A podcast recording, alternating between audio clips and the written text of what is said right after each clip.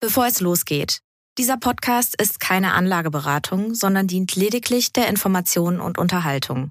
Die Hosts oder der Verlag übernehmen keine Haftung für Anlageentscheidungen, die sie aufgrund der im Podcast gehörten Informationen treffen. Leben mit Aktien. Ein Vermögenspodcast der Wirtschaftswoche. Mit Christian Wieröhl und Horst von Butler. Herzlich willkommen zu einer neuen Folge von Leben mit Aktien, dem Vermögenspodcast der Wirtschaftswoche. Ich bin Horst von Butler. Und ich bin Christian Veröhl. Und wir müssen natürlich immer noch sagen, was in Israel passiert und auch was auf unseren Straßen hier dazu vor sich geht. Das ist traurig, das ist beschämend, das macht wütend. Horst, für dich als Journalist in solchen Situationen, kann man da überhaupt abschalten in so einer großen Lage oder ist man da doch die ganze Zeit gefordert mit Berichten und Recherchen? Also natürlich ist man bei solchen großen Lagen, so heißt es ja im, im Jargon des Journalismus, ist man die ganze Zeit eigentlich dabei und liest und verarbeitet versucht zu verstehen, zu sortieren und daraus Drehs zu entwickeln. Wir sind ja keine News-Redaktion, ähm, auch wenn wir manchmal News produzieren. Vielleicht dazu später nochmal mehr. Ähm, wir müssen auch versuchen, natürlich ähm, bestimmte Wirtschaftsdrehs äh, zu entwickeln. Das ist ja unsere Aufgabe, ohne dass das jetzt zynisch oder kalt klingt. Aber es gibt natürlich auch äh, viele wirtschaftliche Themen. Zum Beispiel, wir haben zahlreiche Unternehmer aus Israel gesprochen, wie die Unternehmen jetzt unter diesen Bedingungen fortführen. Es sind ja Hunderttausende Reservisten eingezogen worden. Und die sind ja Bedrohung gewohnt, aber dieser Krieg hat für sie eine andere Dimension. Einer brachte es für uns so auf den Punkt, er sagte, sagte, die Parole der Stunde heißt kämpfen, helfen und irgendwie durchhalten. Und nebenher gibt es natürlich noch andere Themen und auch andere News, die wir mal produzieren. Zum Beispiel, wir hatten exklusiv die Insolvenz von Tennis Point ähm, ja, äh, ein, ein Online-Shop spezialisiert auf äh, Tennisbekleidung und es gehört zu Signa Sports United. Und bei Signa wird vielleicht bei manchen etwas klingeln. Ja, natürlich klingelt's da. Dahinter steckt René Benko, der österreichische Immobilieninvestor, der seit Jahren eine riesen Wachstumsstory hingelegt hat mit Premium-Immobilien, Büroprojektentwicklung. Aber nun bröselt es. Ja, Investoren angeblich wollen kein Geld mehr nachschießen. Und ja, er kann auch nicht mehr nachschießen Journalisten bei Signa Sports United. Und das ist ja Teil eines viel größeren Desasters dann noch, denn auch Signa Sports United war ein sogenannter SPAC-Deal, also einer von diesen Börsenmänteln, die leer an die Börse gekommen sind und hinterher hat man eine Firma reingepackt, also sozusagen die Katze im Sack, nur ohne Katze. Und ja, da gab es inzwischen in den letzten Jahren über 460 Deals und von denen sind ganze drei Dutzend nur über Wasser und ein Sechstel ist schon komplett wieder von der Börse verschwunden und dieses Schicksal wird auch Signa Sports United drohen. Also es knirscht mächtig im Gebälk des Immobilienimperiums von Benko und äh, wir werden dann natürlich auch an diesem Thema dranbleiben äh, als Wirtschaftswoche. Vielleicht hier auch mal im Podcast das Thema, was du gerade genannt hast. Heute haben wir erstmal andere Themen. Wir müssen natürlich angesichts der politischen Lage über die Situation an den Märkten sprechen und wir gucken auch ein bisschen da auf die Quartalsaison, die hier überschattet wird und da haben uns einige Werte rausgegriffen. Ja, wir gucken mal auf die Extrema, nämlich auf Netflix und auf SolarEdge. Aber es gibt natürlich auch in dieser Folge wieder eine wahre Größe, nämlich Johnson Johnson. Die haben nach dem Splitter von Canview gute Zahlen vorgelegt. Und ganz zum Schluss gucken wir nochmal auf den Start, denn manchmal trifft auch der ganz ordentliche Investmententscheidungen. Das Ganze sehen. Tja, der DAX letzte Woche auf ein sieben Monatstief gefallen bei 14.800 Punkten. Jetzt immerhin 10 Prozent unter dem Allzeithoch von Ende Juli. Der S&P 500 auf der anderen Seite des Atlantiks natürlich dominiert von den Tech-Riesen. Auch der aber rund 10 Prozent unter seinem Sommerhoch, was allerdings ja nicht mal ein Allzeithoch war, denn der Rekord datiert immer noch vom 3. Januar 22. Seitdem ging es per Saldo um 10 Prozent runter. Also mich erinnert die äh, Situation ja immer an den Märkten dieses, äh, was du dieses sehr nervöse, angespannte Warten und Abwarten. Das erinnert mich irgendwie an einen Menschen, kennst du vielleicht auch, der an einer Bushaltestelle im Regen auf einen Bus wartet und dabei noch dringend aufs Klo muss. Also das ist immer so, man muss Zeit totschlagen. Es ist, es tut einfach, äh, ja, also es macht nicht Spaß. Ähm, es geht ja so, äh, die die Richtung ist unklar. Es geht nicht so richtig nach unten, es geht nicht so richtig nach oben, ne? Ja, aber das ist ja eben bei der Börse sehr häufig der Fall, dass es äh, hin und her geht. Und äh, nicht umsonst hat Gerd Kommer mal gesagt, also Vermögensaufbau, das ist am Ende so spannend äh, wie Farbe an der Wand beim Trocknen zuzusehen. Die meiste Zeit passiert eben gar nichts, aber dann gibt's halt manchmal diese Trendphasen und da muss man dann dabei sein. Interessant fand ich ähm, äh, eine Kolumne von äh, Ruchir Sharma aus der Financial Times. Der hat nochmal geschrieben unter der Überschrift Why markets are relatively calm in the geopolitical storm, hat er gesagt, na ja, eigentlich das Interessante ist, dass die, ähm, dass die Reaktion äh, bisher auf diesen möglichen Flächenbrand in Nahost eher verhalten reagiert hat. Ähm, es geht, ging zwar äh, runter, aber sozusagen, wenn man auf das ganze, große Ganze schaut, ähm, ist es gar nicht so stark runtergegangen, wie es angesichts der Szenarien runtergehen müsste. Er schreibt dann, es scheint, als ob die Märkte davon ausgehen, dass der Konflikt hinter den schlimmsten Befürchtungen zurückbleiben wird, wie es bei geopolitischen Krisen oft der Fall ist. Und er nimmt dann einige historische Ereignisse aus der Vergangenheit, die Terroranschläge nach dem 11. September, wo der S&P 500 damals auch um 12 Prozent zurückgegangen ist.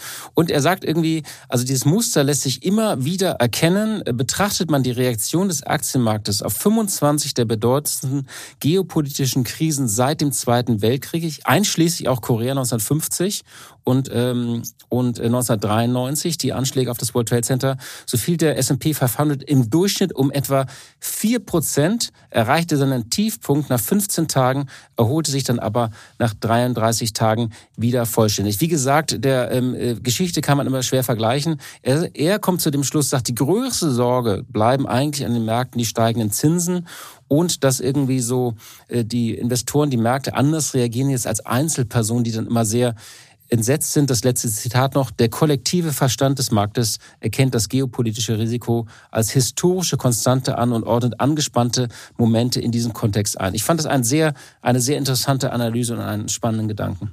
Naja, du weißt, ich bin ja jetzt nicht so für die großen Analysen. Ich mache das Ganze lieber Wie, wieso, du machst große Analysen? da sind wir, da ich sind find, wir du machst wieder große beim, Analysen. Sch ja, stellst dein Licht unter falschen Scheffel. Da sind wir wieder beim Frühstücksbrettchen. Ja, du hast bei dem, äh, bei meinem äh, Chart vom äh, S&P 500 seit 1950, ich muss ihn mal wieder posten äh, anlässlich dieser Folge und ich habe ihn auch gerade neu äh, gezeichnet, äh, ganz aktuell. Schickst du mir das dann zu Weihnachten?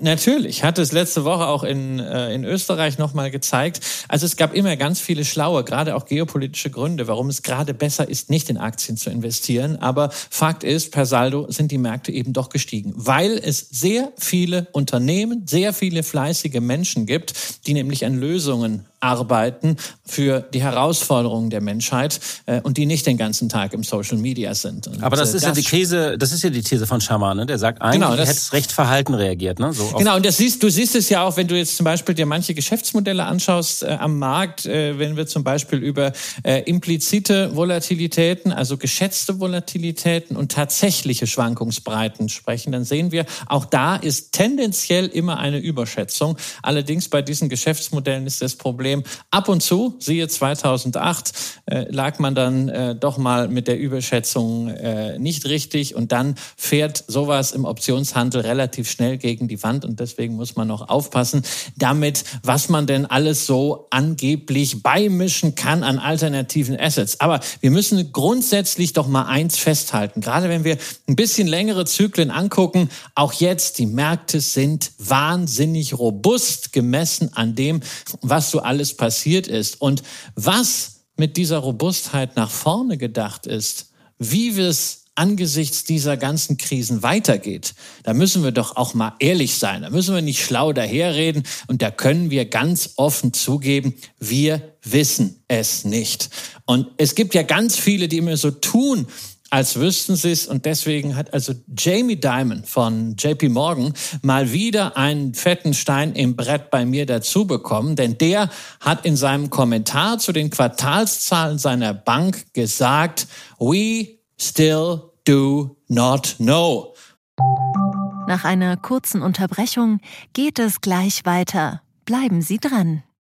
Soll ich jetzt Haus oder Wohnung kaufen? Wie sparen Erben Steuern? Bei solchen Fragen kann eine professionelle Zweitmeinung helfen. Die gibt es jetzt mit dem neuen Vivo Coach Newsletter. Er liefert jede Woche Antworten auf Fragen zu Geldanlage, Vorsorge, Steuern, Recht und Karriere. Und Sie können selbst Fragen stellen. Die Antworten geben unabhängige Expertinnen und Experten. Abonnieren Sie den kostenlosen Newsletter jetzt unter vivo.de slash newsletter slash coach. Vivo Coach. Wissen, das sich auszahlt als es um die längerfristigen Folgen dieser Zinsanstiege und der quantitativen Straffung geht. Wir wissen es einfach nicht. Wir hoffen das Beste, aber wir müssen auf ein breites Spektrum an Ergebnissen vorbereitet sein. Genau, und ich glaube, das ist ja, es gibt ja auch kein Muster oder keine Vorlage. Also für, also für diese Form der Straffung in der Extremform, wie sie nach zehn Jahren billig Billiggeld erlebt haben, gibt es ja eigentlich kein Muster, wo man sagen kann, das gab es schon mal historische Rückgriffe. Er hat ja auch noch über die Geopolitik gesprochen. Er hat gesagt, es könnte die gefährlichste Zeit äh, der Welt sein. Aber das, was du gerade gesagt hast, das ist, glaube ich, das, was Schaman in seiner Kolumne auch gesagt hat. Eigentlich, also diese Robustheit und Resilienz von Märkten, aber auch von vielen Unternehmen, die ihre Geschäftsmodelle angepasst haben. Ich meine, wenn wir mal überlegen, die letzten drei, vier Jahre, der russische Überfall auf die Ukraine, der Krieg tobt immer noch, Energieschock äh, für Europa, Inflation, globale globale Pandemie, der dramatische Zinsanstieg seit 40 Jahren. Und nun kommt das darauf. Und wenn wir auf die Zahlen schauen, ne, der DAX über zwölf Monate immerhin noch 16 Prozent, S&P 500 12 Prozent im Plus und über fünf Jahre DAX plus 32 und S&P 500 plus 59 Prozent. Also eigentlich ist es immer schon erstaunlich, was dazwischen so alles verdaut wird. Ja, und das zeigt uns auch wieder nicht in Prognosen denken, sondern in Szenarien. Und da sind wir bei dem, was eben klassisch Diversifikation heißt. Und so wie Jamie Dimon das Geschäftsmodell seiner Bank ja mustergültig diversifiziert hat, und deswegen steht sie auch so gut da, viel besser als beispielsweise Goldman Sachs oder Morgan Stanley. Genauso müssen wir eben auch unser Vermögen diversifizieren.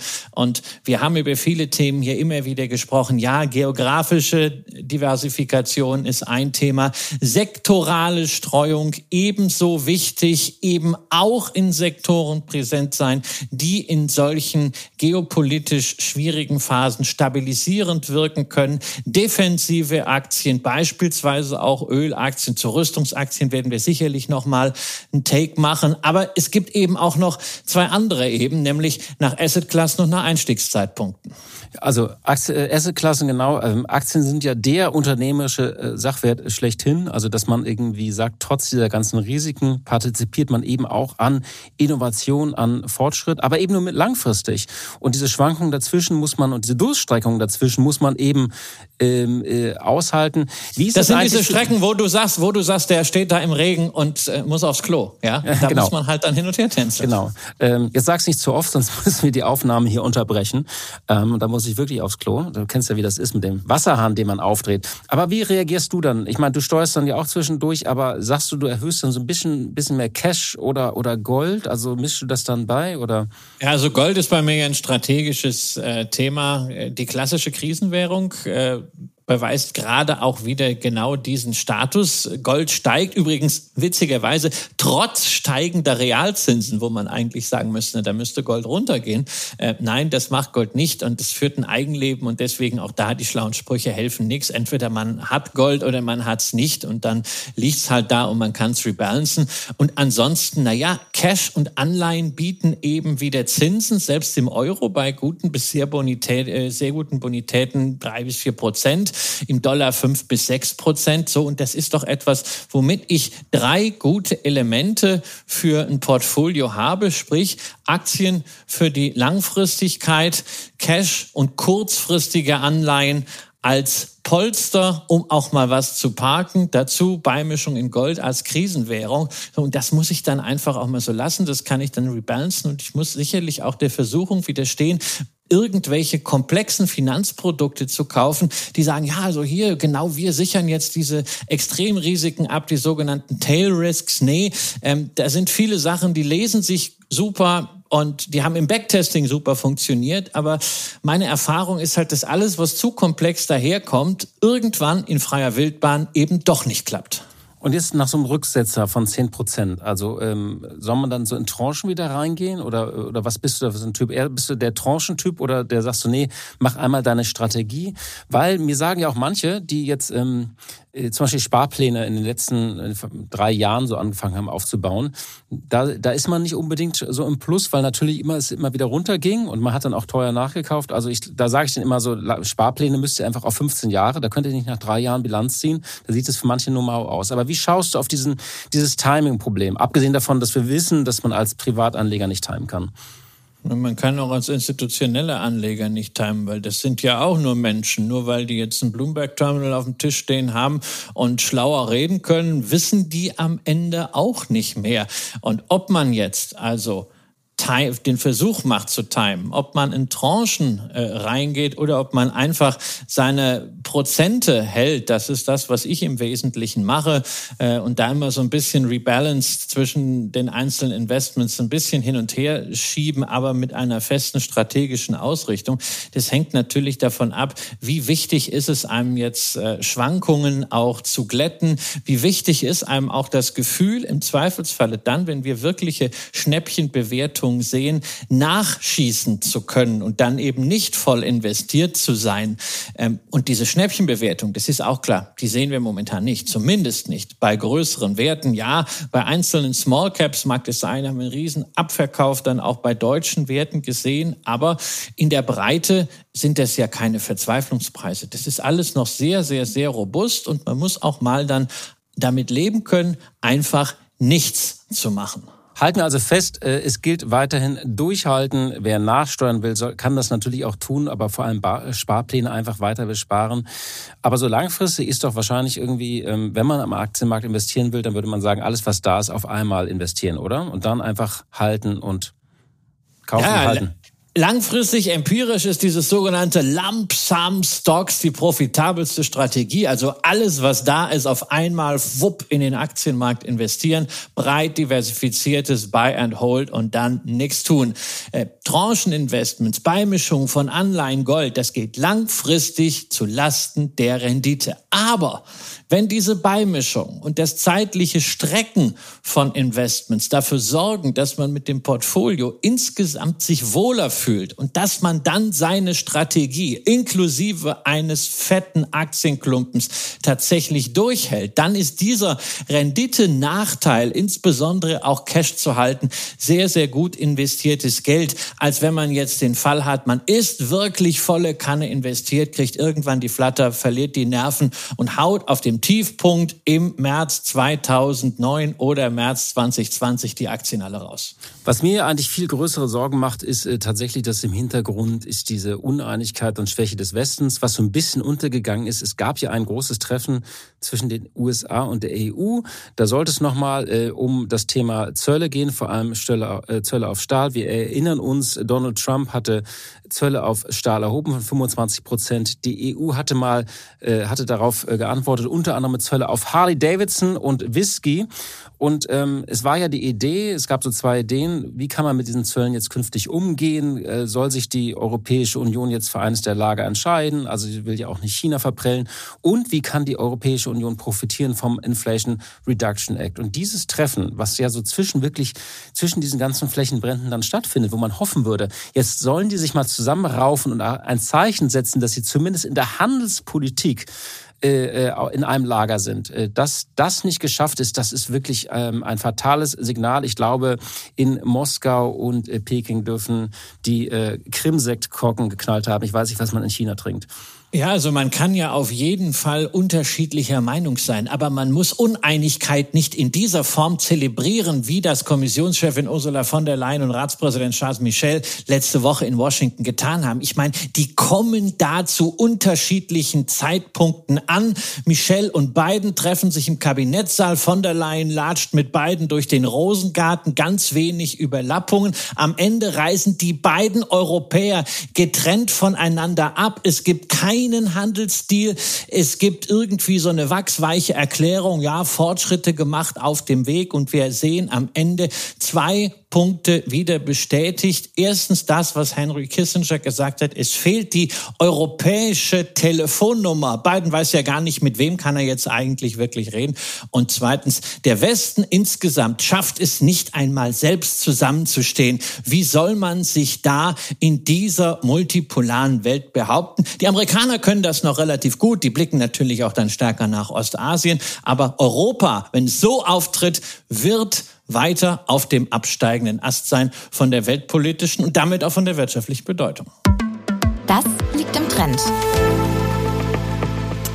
So, jetzt gucken wir ein bisschen mal auf die Berichtssaison und die Quartalszahlen. Da gab es eine schöne Headline bei Bloomberg, Stock Pickers sidelined with World Events overshadowing earnings. Also das Ganze wurde natürlich überschattet durch die Geopolitik. Normalerweise ist ja die äh, Berichtssaison eine Zeit für Anleger, wo alle so ein bisschen mal auch schauen, irgendwie jenseits der makroökonomischen äh, Zahlen, was wird denn da eigentlich sozusagen an, äh, was kommt da an Zahlen, was wird da an Nachrichten fabriziert. Und dieses Quartal ist eben nicht typisch. Natürlich haben einzelne Aktien auf die äh, Gewinn- oder Verlustmeldungen reagiert reagiert. Ähm, äh, es ging ja in den USA los, aber der Konflikt im Nahen Osten hat das von den Headlines schon überschattet. Äh, ja, wir müssen jetzt mal, wir haben uns mal einige Zahlen jetzt rausgegriffen, Christian, ähm, äh, jenseits dieser Überlagerung durch die geopolitischen Ereignisse, weil es gab ja schon interessante ähm, ja, ein paar interessante Beobachtungen, die man da machen konnte, äh, was da, ähm, was auch so ein bisschen so Themen, über die wir hier mal gesprochen hatten in den vergangenen Monaten. Zum Beispiel beim Streaming-Service Netflix.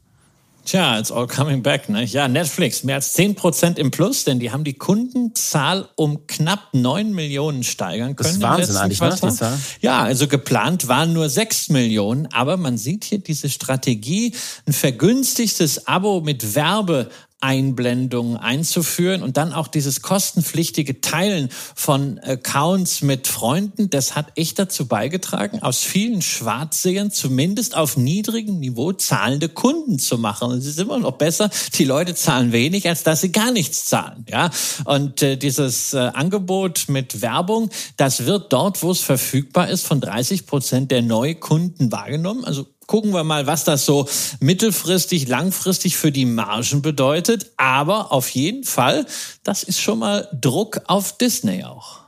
Also wir sollten beide Unternehmen im Blick behalten, weil ich glaube, diese, diese verschiedenen, diese verschiedenen Ebenen, Ebenen des Streaming Wars, man muss ja aufpassen mit der Metapher, aber so wurde der ja immer genannt, also diese große Schlacht des Streaming-Dienste um das Geschäftsmodell und alle haben jetzt gemerkt, nur Verluste produzieren und tolle Shows und Filme drehen erreicht eben nicht. Man muss auch profitabel werden. Netflix hat hier einen interessanten Kurswechsel vollzogen. Bei Disney bleiben wir natürlich dran. Ja, und am anderen Ende war natürlich Solar Edge, ein Unternehmen mit Stammsitz in Israel, muss man sagen sagen. Aber dass der Kurs am äh, vergangenen Freitag gleich um 27 Prozent abgerauscht ist und mittlerweile um 80 Prozent unter den Hochs liegt, das liegt eben nicht am Terror der Hamas, sondern an einer Umsatzwarnung.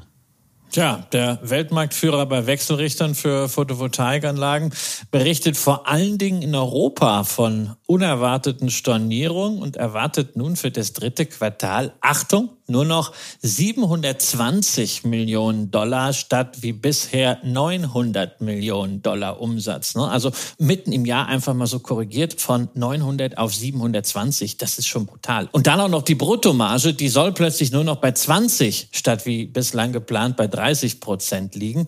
Und damit äh, muss man natürlich extrem aufpassen, wenn man in irgendeinen von diesen Aktienscreenern geht und dann im Internet guckt, hm, nachdem die Aktie so abgestürzt ist, die muss doch jetzt eigentlich super günstig sein. Tja, auf Basis der Zahlen der letzten zwölf Monate steht da tatsächlich ein KGV von 22, Kursumsatzverhältnis von unter zwei.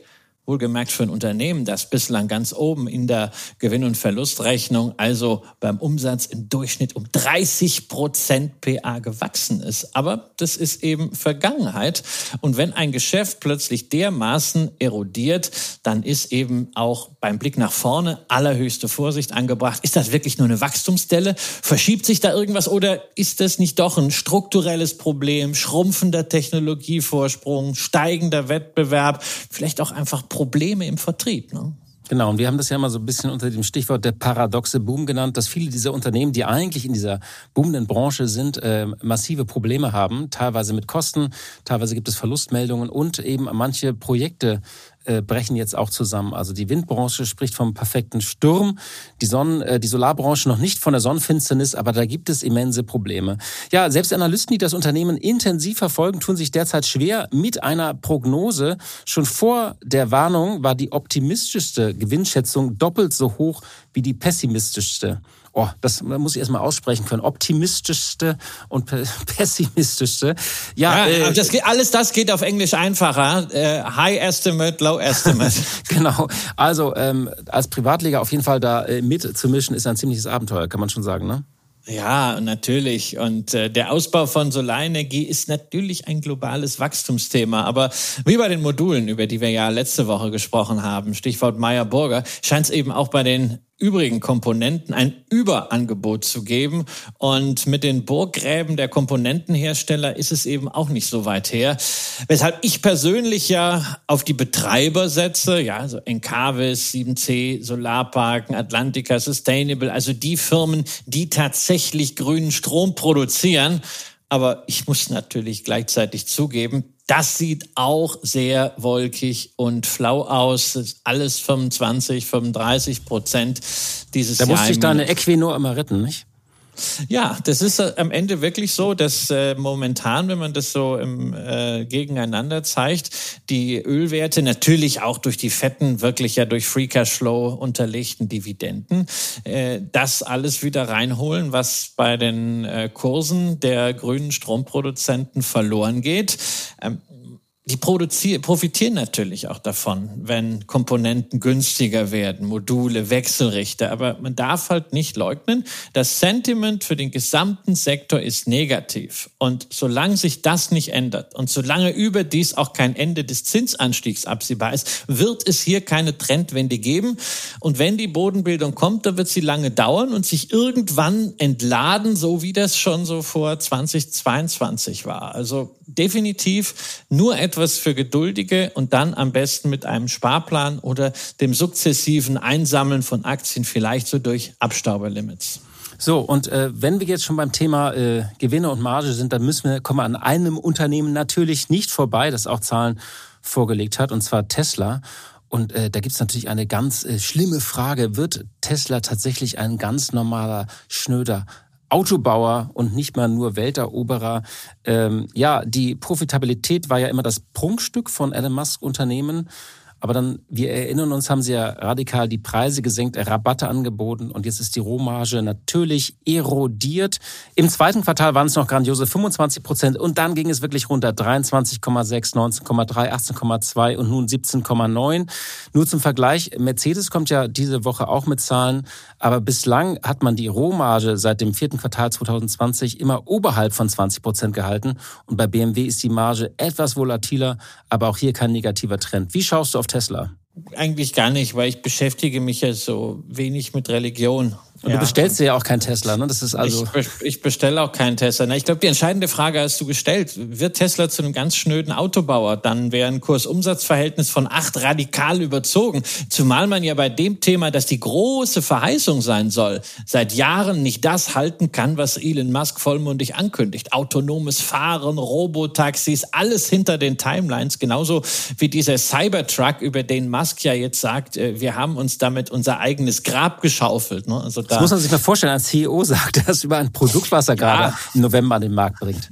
Ja, er ist ja eigentlich äh, kein CEO, er ist ja, ist ja ein Guru und äh, natürlich ein, ein Vordenker, aber bei vielen fragt man sich einfach, äh, ob da nicht in die komplett falsche Richtung überdreht wird. Auch ähm, bei Twitter oder X hat man ja auch nicht den Eindruck, dass seit der Übernahme das Unternehmen großartig an Wert gewonnen hat, um es mal ganz vorsichtig zu sagen. Aber weißt du, wahrscheinlich ist am Ende das hast du auch vorsichtig ausgedrückt bei Tesla. Ich glaube, das ist so ein, ein Tod mit tausend Schnitten, habe ich heute so von einer Analystin kennengelernt. Aber das ist ein anderes Thema. Twitter schauen das, wir noch mal drauf. Ja. Das, das, kann, das, kann auch, das kann auch sein. Also weißt du, aber am Ende werden uns wieder irgendwelche Leute erklären, dass auch diese schwindenden Margen positiv sind für Tesla. Ja, weil Tesla äh, auf diese Art und Weise äh, mit Preissenkungen ja eigentlich nur das übergeordnete Ziel verfolgt, die Tesla-Autos für die breite Masse erschwinglich zu machen und alle anderen Autohersteller in die Pleite zu drücken. Das ist ja so, egal was kommt. Es gibt vor allem in den sozialen Netzwerken eine riesige Gemeinde, die alles irgendwie hinbiegt als Genialität des großen Meisters. Und mir ist das einfach zu viel. Es ist keine Aktie, es ist eine Religion, nur eben eine Religion, die im S&P 500 eben immer noch mit zwei Prozent äh, gewichtet ist. Und ich finde es einfach den puren Wahnsinn. Nicht nur, was Elon Musk bisweilen erzählt, sondern wie viele Menschen genau wissen, was der Elon denkt. Ne? Dann heißt es ja immer, ja, der Elon will, der Elon tut. Das sind ja nicht nur Privatanleger, die das sagen, sondern es gibt ja auch Fondsmanager, die sich genauso ausdrücken. Ja, Die haben den im besten Fall mal irgendwie drei Minuten gesehen, aber das ist der Elon. So als wenn die jeden Abend mit dem saufen gehen. Christian, ja, äh, denk, denk an dein Herz, äh, sonst der Nein. Krankenwagen, der ab und zu, bei dir vorbeifährt, sonst kommt er ja. zu deiner Haustür. Ich, und ich, ich finde es Wahnsinn, wie Narrative so lange auf diese Art und Weise verfangen. Ich meine, ich habe doch äh, äh, gar nichts dagegen, wenn Leute mit Tesla viel Geld verdient haben. Gratulation, ich finde das toll. Aber man sollte auch da kritische Distanz haben und das ist das, was mir hier fehlt, auch bei vielen Berichterstattern. Das sind viele Leute, die eine Conviction zu einem Unternehmen haben, dass sie allenfalls als Nutzer kennen, irgendwie oberflächlich von außen. Ja, diese Conviction muss ich ganz offen sagen, hatte ich nicht einmal bei meinem eigenen Unternehmen. Also halten wir fest, ich schenke dir zu Weihnachten die Biografie von Walter Isaacson über Elon Musk und bei dir gilt, äh, wenn es eine Religion ist, das erste Gebot, du sollst nicht kaufen. Kommen aber zu einem anderen Unternehmen, das einfach nur liefert. Eine Frage der Größe. Wir mögen ja Unternehmen, die nicht nur ordentlich bewertet sind, sondern auch liefern. Und damit meinen wir Umsätze, Gewinne und natürlich auch Dividenden. Und ein Beispiel ist, wir haben es heute nochmal rausgegriffen. Wir haben über dieses Unternehmen schon gesprochen, aber es ist nochmal ein guter Anlass drauf zu schauen, weil sie haben so die Berichtssaison ja in den USA mit eröffnet. Und zwar reden wir über Johnson Johnson. Ja, die haben ja im Sommer ihr Consumer-Geschäft unter dem Namen CanView abgespalten. Darüber haben wir hier gesprochen. Das klang so ein bisschen wie der Neffe von Barbie damals. Ne? Da kam der Film. Ja, raus, ne? genau, das war die gleiche Zeit, ja. Und äh, ja, wir waren ja etwas zurückhaltend und äh, man muss sagen, also momentan, wie dieses Geschäft an der Börse läuft und Neutrogena, Listerina, Nicorette, ja, da lagen wir richtig. Die Canview-Aktie ist mittlerweile unter 20 Dollar gefallen. Emissionspreis war mal 22 Dollar. Im Hoch war sie bis auf 28 Dollar. Gucken wir mal, diese Woche gibt's Zahlen und dann kann man das vielleicht mal neu einschätzen, wobei ich ja gerade also bei neuen Unternehmen, egal ob Börsengang oder Spin-off, Split-off, immer gern sowieso mal ein paar Quartale History habe, wenn ich sie nicht sowieso zwangsweise ins äh, Depot gebucht kriege. Immerhin müssen wir mal sagen, mit dieser Trennung von Kenview hatte Johnson Johnson zumindest kurzfristig ein gutes Timing-Händchen, zumal eben das verbliebene Stammgeschäft ja überraschend gut läuft. Nach einer kurzen Unterbrechung geht es gleich weiter. Bleiben Sie dran. Sie leben Fairness, Kultur und Werte? Zeigen Sie Ihr Engagement als Arbeitgeber und werden Sie Teil der Fair Company Initiative. Mit der Fair Company Initiative zeichnet das Handelsblatt Unternehmen aus, die insbesondere Berufseinsteigern und Young Professionals ein faires, attraktives Arbeitsumfeld bieten. Zu den entscheidenden Werten gehören unter anderem das Engagement für Mitarbeitende, Diversity und Chancengleichheit, Nachhaltigkeit und gesellschaftliche Verantwortung. Erfahren Sie jetzt mehr unter faircompany.de. Genau, denn Johnson Johnson ist ja als Pharmaunternehmen klassifiziert, macht aber rund ein Drittel seiner Umsätze mit Medizintechnik. Und da konnte man den Umsatz im dritten Quartal gegenüber dem Vorjahr um 10 Prozent steigern. Da stecken natürlich Akquisitionen drinnen von Abiomed. Äh, das ist ein Herzpumpenhersteller, den hatte man Ende 2022 für 16,6 Milliarden Dollar übernommen. Aber auch organisch ist das Plus von 6 Prozent beachtlich. Läuft also. Ja, Und dazu wächst eben auch die Pharmasparte. Ja? 5% mehr Umsatz, das ist ordentlich, wenn man mal auf die Konkurrenz sieht. Natürlich sind das nicht die Wachstumsraten wie bei Novo Nordisk, aber Johnson Johnson ist eben kein Spezialist für einen einzigen Wirkstoff oder ein einziges Anwendungsgebiet, sondern hat eben ein sehr, sehr breites Wirkstoffportfolio. Und wenn es umsatzseitig gut aussieht und man überdies die Kosten im Griff hat, was bei Johnson Johnson anders als bei etwas verfetteten Konzernen dieser Größe manchmal der Fall ist, dann kann man eben auch die Guidance anheben. Also Vorher haben sie gesagt, wir machen dieses Jahr je Aktie 9,90 Dollar bis 10 Dollar Gewinn. Jetzt sagen sie, wir machen 10 Dollar 2 bis 10 Dollar 8. Naja, das ist jetzt nicht wirklich eine rasante Anhebung, aber es signalisiert einfach Selbstbewusstsein, gerade in diesen Zeiten, zumal das eben gegenüber dem Vorjahr ein Plus von 12,5 Prozent ist. Also gemessen daran ist ja die Aktie, die steht jetzt so bei 150 Dollar, ist mit dem 15-fachen Gewinn also bezahlt, ist jetzt kein Value-Schnäppchen mehr. Aber sie ist jetzt auch nicht überzogen, oder? Jetzt für ein, ein, ein funktionierendes Unternehmen, das auch immer wieder gezeigt hat, äh, dass es ja widerstandsfähig ist durch verschiedene Krisen und es zahlt ja auch seit wie vielen Jahren Dividende? Seit 500 Jahren? 61 Jahre. Jedes Jahr die Dividende angehoben. Und man kann sich leisten. Ja, die Dividende ist durch den Free Cashflow gut unterfüttert. Und äh, dazu hat man halt auch noch eine saubere Bilanz. Nettoverschuldung 17 Milliarden. Naja, also für uns beide wäre das jetzt viel. Aber ähm, gemessen am Free Cashflow des letzten Jahres, der war eben auch 17 Milliarden Dollar, sieht man, man könnte die kompletten Schulden mit dem Ergebnis eines Jahres ablösen. Ähm, muss man aber gar nicht. Denn die Parallele zu Microsoft, über die wir ja auch kürzlich gesprochen haben, ist einerseits das AAA-Rating, ja, als eines der zwei Unternehmen, die diese Bestnote im Gegensatz zu den Vereinigten Staaten haben. Und andererseits, weil man langfristig finanziert hat, also sich die günstigen Zinsen gesichert hat, sind die Zinseinnahmen auf das Cash, was darum liegt, höher als die Zinsausgaben für die Schulden. Genau. Es gibt natürlich immer noch äh, bei solchen Unternehmen, das muss man im Blick haben, gibt es immer wieder ähm, auch Prozesse, die Schlagzeilen machen, also ähm, äh, Schadensersatzprozesse, da muss man dann, glaube ich, durch. Ähm, da gibt es ja auch dann Rückstellungen und Gerichte. Ja, und dann gibt's ist, auch, auch ist auch immer ein Thema, ist auch ein Thema, wo manche Anleger sagen, nee, also Johnson Johnson und ihre Rolle im Opioid-Skandal, die möchte ich nicht im Depot haben. Äh, muss man verstehen, sind persönliche Maßstäbe und wir haben das oft hier diskutiert. Persönliche Maßstäbe sollte man für sich selbst rechtfertigen, vor sich selbst verteidigen. Man sollte sie nicht andere anlegen und man sollte aber auch nicht diejenigen lächerlich machen, die bestimmte Maßstäbe haben. Wobei das ist ja kein, kein also ich finde bei so bei Waffen oder oder Öl ist es jetzt eine andere Diskussion als hier bei Johnson Johnson. Die haben ja wirklich ein breites Portfolio und ich finde, wer jetzt so ein bisschen eine defensive Komponente in seinem Depot stärken möchte, ähm, Johnson Johnson ist eigentlich immer ein guter Kandidat zum Kaufen und äh, liegen lassen. Ähm, aber der Kursverlauf ist so spannend. Du hast vorhin dieses schöne Zitat von, von Gerd Kommer gesagt, das gilt auch ein bisschen für Johnson Johnson. Ne? Also die, die ja, Farbe, ja. da muss man, da muss man wirklich beim Trocknen zuschauen. Ne? Jetzt. Ja, es geht also manchmal jahrelang seitwärts. Also 2002 bis 2012 hat sich per Saldo nichts getan. Ne? Man hat aber Dividende bekommen, 2014 bis 16, 2018 bis 20 und dann immer so zwischenzeitlich relativ schnelle Sprints auf ein neues Niveau.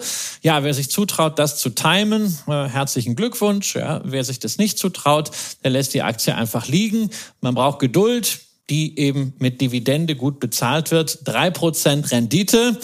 Da kann man jetzt sagen, das ist wenig gemessen an den fast fünf Prozent, die eine US-Staatsanleihe zahlt. Aber bei der Staatsanleihe ist das eben auch das Maximum, was man fürs Geldverleihen bekommt, während die Aktie eben, du hast das eingangs schon mal erwähnt, ein unternehmerischer Sachwert ist, der gerade auch in diesem Fall eine sehr valide Aussicht auf sukzessive steigende Dividenden bietet und langfristig auch auf einen weiter steigenden Unternehmenswert. Last Call. Die Älteren werden sich erinnern, äh, vor einem Jahr äh, drohte Uniper die Insolvenz im Zuge der Gaskrise und dann wurde der Energieversorger äh, verstaatlicht. Ja, und jetzt laufen die Vorbereitungen zum allmählichen Rückzug des Bundes an. Ähm, ja, äh, es soll ein Kapitalschnitt äh, soll äh, gemacht werden, um den Ausstieg des Staates zu ebnen. Eine drastische Herabsetzung des Grundkapitals und die Zusammenlegung von 20 Aktien zu einer soll Uniper wieder dividendenfähig machen. Das hat der Konzern äh, am vergangenen Mittwoch in Düsseldorf mitgeteilt. Äh, ja, die Milliardenverluste im Zuge des Ukraine-Krieges hatten ja bisher eine Ausschüttung von Dividenden verhindert. Zugleich hatten die 20 Milliarden Euro schweren Staatshilfen des Bundes, der mit 99 Prozent bei Uniper eingestiegen ist und das Unternehmen damit vor dem Zusammenbruch gerettet hat, das Grundkapital aufgebläht. Ja, äh, wenn man, wenn es so eine Nachricht gibt, gibt es natürlich für viele so die Frage, ähm, was soll ich äh, tun? Und äh, man kann natürlich auch nochmal auf den Staat blicken, wie bei der Lufthansa. Der Staat muss ja, hatten wir auch jetzt einige Male hier, in großen Krisen äh, muss er manchmal stützen. Äh, es ist jetzt nicht die reine Lehre, aber für Krisen gilt eben schnell rein und dann wieder geordnet raus. Ähm, bei der Commerzbank ist das Negativbeispiel, da hängt da ja immer noch drin. Das Positivbeispiel ist bisher die Lufthansa in Deutschland. Da ist man sogar mit einem Gewinn rausgegangen. Äh, ja, der Staat macht nicht immer alles falsch. Nee, aber es ist auch deswegen ein ganz gutes Signal, dass man jetzt bereits mit diesen bilanziellen Umarbeitungen die Weichen dafür stellt, dass der Staat dann wieder raus kann. Er muss seine Beteiligung bis 2028 von aktuell 99 Prozent auf dann maximal 25 Prozent runterfahren. Aber es ist natürlich ein schönes Signal, wenn man damit schon ein bisschen schneller ist und jetzt schon sich Gedanken macht, wie man da rauskommt. Ähm, es wird immerhin dieses Jahr einen Milliardenbetrag als Nettogewinn geben und mal schauen, ob man es dann wieder an die Börse bringt als Dividendenwert oder ob man Anteile einfach so rausverkauft, nochmal sowas macht wie damals an den finnischen Versorger Fortum, von denen hat man es gekauft, vielleicht sucht man sich jetzt wieder einen strategischen Partner, keine Ahnung, aber eins ist natürlich für Anleger sehr, sehr wichtig, die Uniper-Aktie wird nach wie vor gehandelt der Bund hat damals auf das Herauspressen der Minderheitsaktionäre verzichtet. Es gab keinen Squeeze-out. Und wie das bei solchen Unternehmen ist, wo eigentlich kaum Streubesitz ist, wo überhaupt nicht klar ist, wie die künftige Kapitalstruktur ist, da wird wild hin und her gezockt. In den letzten Monaten pendelt der Kurs so zwischen zwei Euro und acht Euro. Aktuell ging es kräftig runter nach der Nachricht vom Kapitalschnitt. vier Euro noch immer ist übrigens Juniper damit noch mehr wert als RWE oder E.ON, wo man sieht, das ist alles komplett spekulativ aufgeladen. Äh, es gibt eben keine Stücke, pure Zockerei. Und in solchen Situationen kann eigentlich die Message an jeden Privatanleger nur sein, da nicht mitzuzocken. Und man darf sehr gespannt sein, wo der Kurs nach diesem Kapitalschnitt sich einpendelt. Er wäre wahrscheinlich eher bei zwei oder bei einem Euro oder vielleicht sogar ein Penny Stock, wenn es einen Markt zum Shorten der Aktie geben würde. Aber da der Bund eben 99 Prozent hat, gibt es dafür nichts. Deswegen sind auch viele bereinigende Marktmechanismen da nicht aktiv und wir haben es mit purer Zockerei zu tun. Nur bitte, bitte nicht mitmachen. Also zwischen Religion und äh, Zockerei hat mir einmal Johnson Johnson so ein kleines Lob der Langeweile, könnte man vielleicht so als Bottomline heute sagen. Manchmal zählen einfach nur solide Zahlen. Liebe Hörerinnen und liebe Hörer, das war's für diese Woche und es gibt eine Besonderheit. Nächste Woche gibt es uns nicht. Da sind wir nämlich beide einmal parallel im Urlaub und deswegen gibt es auch keine Vertretung. Wir machen eine Woche Pause, werden natürlich äh, vieles aufsaugen und wir hoffen, Sie hatten bisher Spaß. Wenn Sie uns vermissen, hören Sie einfach noch ein paar alte Folgen und Evergreens Machen Sie es gut und kommen Sie gut durch die Woche. Leben mit Aktien. Ein Vermögenspodcast der Wirtschaftswoche.